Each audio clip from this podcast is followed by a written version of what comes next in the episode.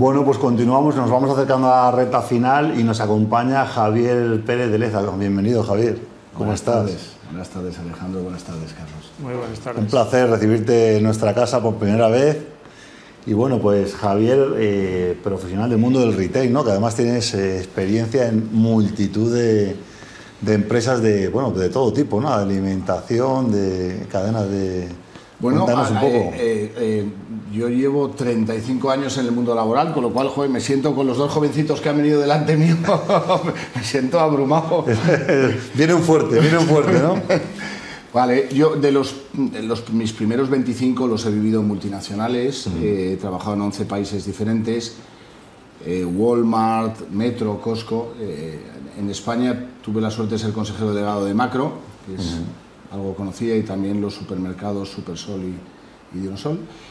Y hace 10 años eh, monté mi propia compañía de asesoría donde lo que hago ahora es intentar prestar servicios desde consejos de administración.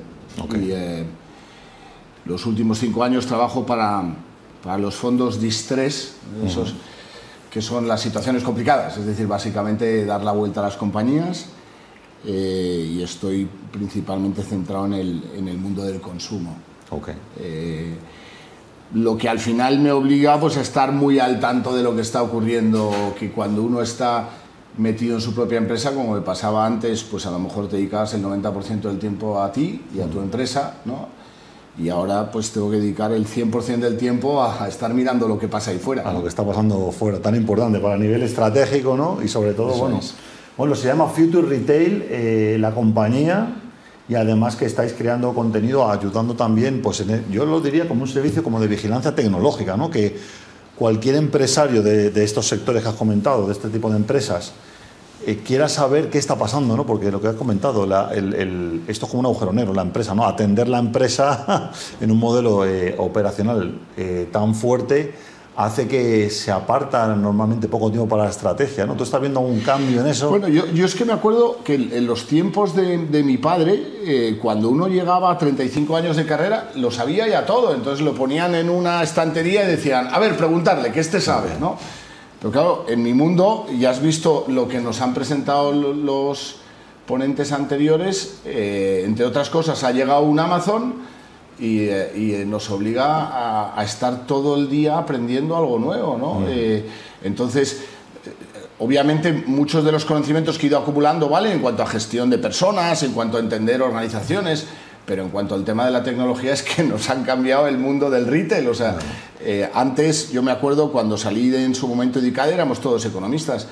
Ahora los que se están dedicando al retail son todos ingenieros, porque tienen que saber de inteligencia artificial, de algoritmos, de la nube, de los chatbots, de la última milla, de bueno, o sea, cosas que, que para nosotros en aquel tiempo, pues, y entonces est- estás obligado a estar muy atento a lo que está ocurriendo de manera constante eh, y aprender. Y entonces yo lo que hago al final es comparto con la gente mm, lo que voy aprendiendo y lo intento poner pues al estilo de lo que entiende alguien que lleva toda la vida en este mundo, ¿no?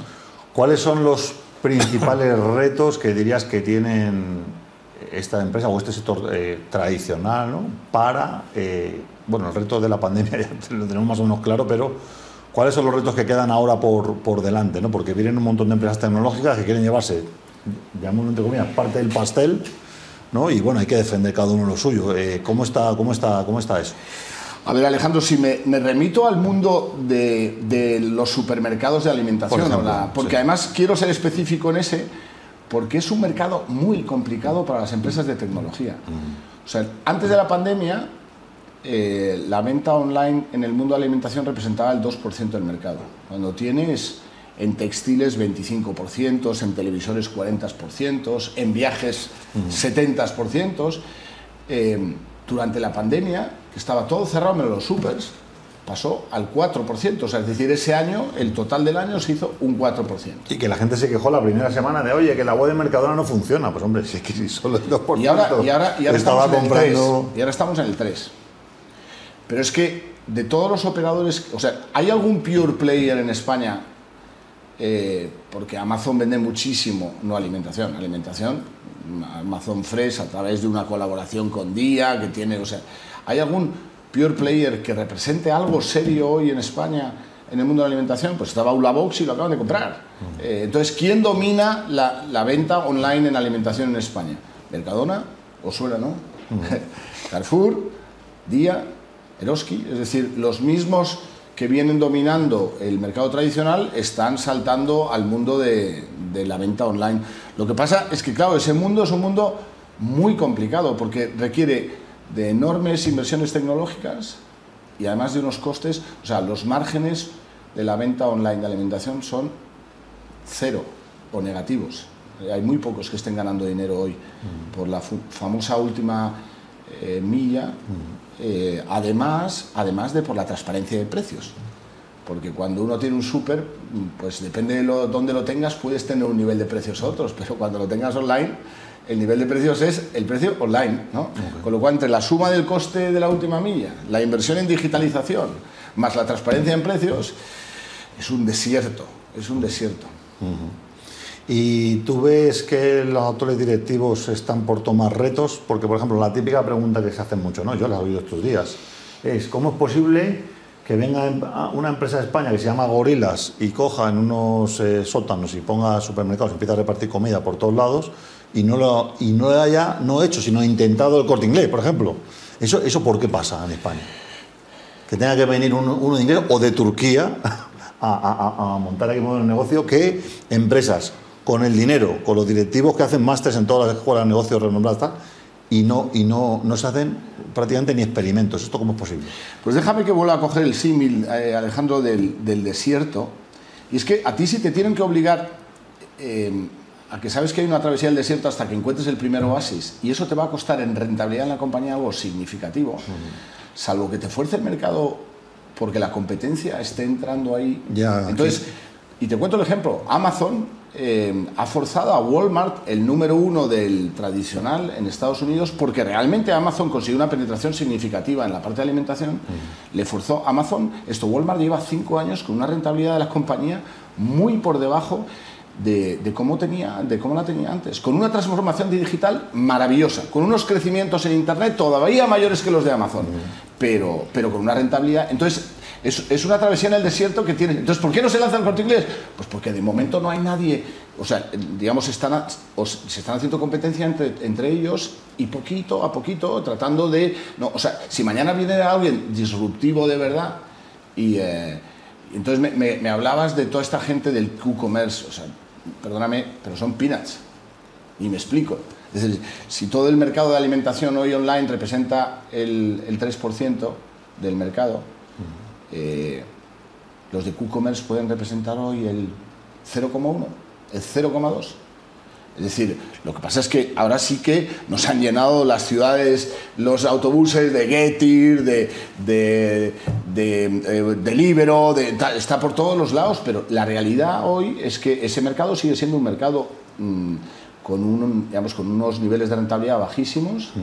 Eh, o sea, no, no, te hablo ya del quick commerce, incluso de, de la gente del delivery, eh, oye, en cuanto ha salido la ley Rider, eh, ahí tenemos eh, a la gente de Globo que se ha visto forzada a empezar a traspasar precios a los, a los restaurantes, o tenemos la gente de Libero que tuvo que dejar España. Ahora ya acabamos de oír que tanto Getir como Gorilas están teniendo que tener reducciones de gastos. O sea, es un mundo, es un desierto donde hay muchísima inversión por delante.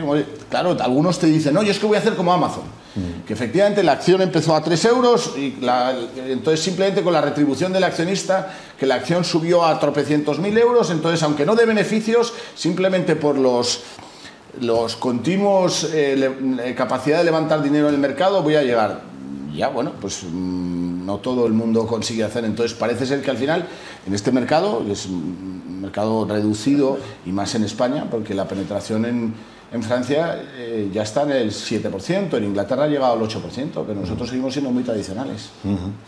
Cuéntame también, porque desde tu perspectiva, eh, el tema de la atomización eh, basado en la localización. ahora hay una tendencia enorme a que la gente lo quiere todo fácil, el, espíritu joven de decir, bueno, pues sí que si a, golpe de teléfono me pueden traer cualquier mercancía a casa, estoy dispuesto, dispuesto a, pagarlo, ¿no? Con el tema de, los restaurantes a domicilio y tal. Tú, eh, eh, ¿por qué crees que, de pronto esto no está creciendo en, los supermercados? Eh, el tema de, por ejemplo, la compra online o el tema de que te lo llevan a tu casa, tal. Esto realmente se, está, se conoce, pero no se usa tanto. ¿Por qué puede...? Fíjate, yo, eh, una de, los, de las noticias que, más,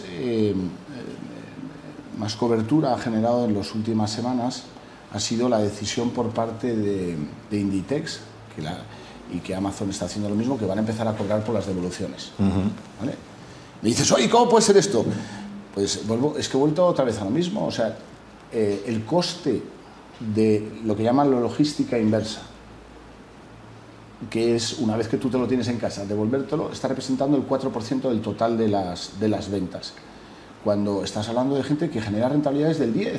Entonces, eh, bueno, es que esta, hemos ido cogiendo una costumbre con aquello de voy a lanzar la, la, la venta digital, de pido seis camisas y la que me valga es la que me quedo. Mm, chicos, es que eso al final, pensémoslo un poco desde el punto de vista no, no, ya te hablo de la sostenibilidad porque no quiero entrar ni ahí, pero simplemente pensar seis camisas que van, que las deshaces, que las... Bueno, eh, eh, Amazon ha empezado ya con una política de selección de clientes uh -huh. donde te dice, oiga, usted es un heavy user de las devoluciones, con okay. lo cual eh, o, o, o, se compromete a reducirlas o... Y entonces, bueno, pues vamos a ir entrando Repito, que esto es un boom maravilloso, que la digitalización es claramente el futuro, pero que hay que ganar dinero. Y entonces no, esto no puede ser fiesta libre para todo el mundo. O sea, hay que ponerle cabeza y rentabilidad detrás de lo que estamos haciendo. De pronto, hasta, hasta empresas como el Corte Inglés no han hecho esto de gorilas porque a lo mejor han hecho ya el estudio y saben que no funciona y por eso no lo han hecho. Puede ser también, ¿no? Más que arriesgarte a... Yo, yo voy a pedir a, a, a Cata si nos puede poner en pantalla una imagen que hemos conseguido de internet sobre, sobre el Q-Commerce para tener, eh, eh, dicen que esto es la tercera generación, ¿no? Delivery en menos de una hora, los principales productos disponibles, moto, bicicleta propia tercerizada, pequeñas tiendas a veces a puerta cerrada. Eh, el delivery se hace en a familias a casas de solteros y los descuentos son clave. No, la clave está en la experiencia y la velocidad. O sea, aquí lo que vemos es que sería el mundo perfecto para el usuario, pero lo que tú comentabas, ¿no? La rentabilidad es una cuestión que, que el bueno esa, que... esa, última parte del Q-commerce eh, se diferencia eh, en, en, alguna o sea digamos la velocidad sin ningún lugar a dudas es decir el compromiso de te entrego en 30 minutos de pedir uh -huh. eh, es un compromiso complicado de cumplir uh -huh. pero se cumple porque reduzco presencia de productos en mi en, mi catálogo. Es decir, si normalmente un supermercado online Gracias. de alimentación te puede ofrecer 10.000 productos, 12.000 productos, uh -huh. el Q-Commerce no pasa de los 1.000. Y bueno, y luego se tienen que forzar a tener las famosas dark stores, uh -huh. eh, que no en todas las ciudades de España les está gustando. ¿eh? Eh, eh, entonces, bueno, pues es un modelo, digamos, muy nicho de tú me pides a algo que está cerca de tu casa, no lo puedes pedir desde cualquier ciudad de España ni desde cualquier lugar de Madrid, por ejemplo, porque tienen que ser lugares de, proximidad. Pero fíjate, Gorilas que ha anunciado, no, yo es que mmm, es, curioso la forma que ha hecho, ¿no? Anuncio, me voy, pero a ver si alguien me ayuda a salir, ¿no? Que esa es la, espera. Mmm, no vas a tener muy fácil vender tu producto. Si quieres, has dicho ya que te vas. ¿Y cuántos? El otro día me preguntaban, Javier, ¿cuánta gente crees que va a estar interesada en Gorilas? Yo creo que nadie. Eh, me decía, no, pero oye, si es una oportunidad, es un señor que ya ha invertido. Digo, ya, ya. Pero eso no quiere decir porque mmm, tienes que tener, o sea, unos compromisos de los alquileres de, de esas naves claro. logísticas con un obligado cumplimiento, una serie de stocks que has comprado que a lo mejor compras o vendes o no vendes, eh, una organización que ya ha demostrado que siendo un experto en eso no son capaces de continuar adelante. Claro. O sea, no es, perdonadme que sea un poco, de, eh, digamos, no sea excesivamente positivo cuando diga es un mundo muy complicado el mundo de la digitalización de una empresa y más en el mundo de la alimentación. Y, eh, y, eh, y, es un mercado que yo sí que creo que se va a ir desarrollando y que obviamente va pasando en otros países, pero que en el camino eh, la rentabilidad de mucha empresa lo va a pasar complicado. Y que no es llegar y pum, ¿no? o ponemos dinero infinito, hacemos una tecnología aquí tal y vamos a arrasar. No, es que hay una experiencia enorme de profesionales optimizando el retail y, la, y, la, y, los supermercados durante años y años y años y eso no va a llegar un ingeniero con un superalgoritmo lo va a cambiar de un día para otro ¿no? es un poco lo que bueno eso es mira una de las terminologías que ha surgido en, en estos últimos tiempos son los famosos unicornios mm. ¿no? eh, que en España tenemos dos o tres, y es, si yo consigo que mi empresa valga mil millones, pues soy un unicornio. Y en el Q-Commerce son todos unicornios. Eh, ¿Y qué es un unicornio al final? Pues es un señor que ha levantado un dinero determinado que no tiene por qué ser mil millones. Es decir, que por el 5% de la compañía le han pagado un tanto y entonces en función de eso la valoración de la compañía. Bueno, lo cierto es que tanto eh, Gorilas como la gente del Globo y compañía han estado funcionando fundamentalmente a base de talonario del accionista. ¿Cuántos de ellos hoy son rentables? Como está Uber. Como está Uber también, ¿no? Que después de todo el dinero que ha entrado ahí, accionistas... Hombre, es indudable que también si me pongo en el lado de si yo hubiese puesto un euro en la acción de Amazon hace 15 años, eh, bueno, no un euro, pero ponte 10.000 euros, pues hoy sería un tío prácticamente rico por la capitalización, sí, sin haber, sin haber hecho, porque eh, no nos olvidemos que Amazon hoy hace dinero por el Amazon Web Services, porque si, si, si separas la parte del PNL que representa el retail, Amazon no gana dinero, gana dinero con las otras cosas. Ha conseguido generar un ecosistema tan sumamente potente que al final, efectivamente, si le contratas una cosa, le contratas a otra y acaba haciendo dinero. Sí. Hay muchos negocios así, ¿no? Bueno, pues bueno, aquí Javier nos, queda una pincelada de, todo lo que hace. Yo te quería preguntar muchas más cosas, pero no tenemos tiempo. Yo creo que lo bueno sería que repitiésemos, ¿no? Y nos hablamos otro día de, por ejemplo, cómo van a ser las futuras tiendas de Ikea, ¿no? Que tenemos aquí apuntado para hablar. Sería buenísimo. O por qué Alexa está metido en casa espiándonos, ¿no? ¿Por qué Alexa quiere... ¿Por qué Amazon está interesado tanto en Alexa? Para tenernos ahí escuchando. El otro día estábamos haciendo el programa y saltó el micrófono de Google, que ya estaba mandando la información del programa a la competencia. Hay que tener cuidado con estas cosas. Javier, un placer eh, tenerte con nosotros. Espero que sea la primera de muchas.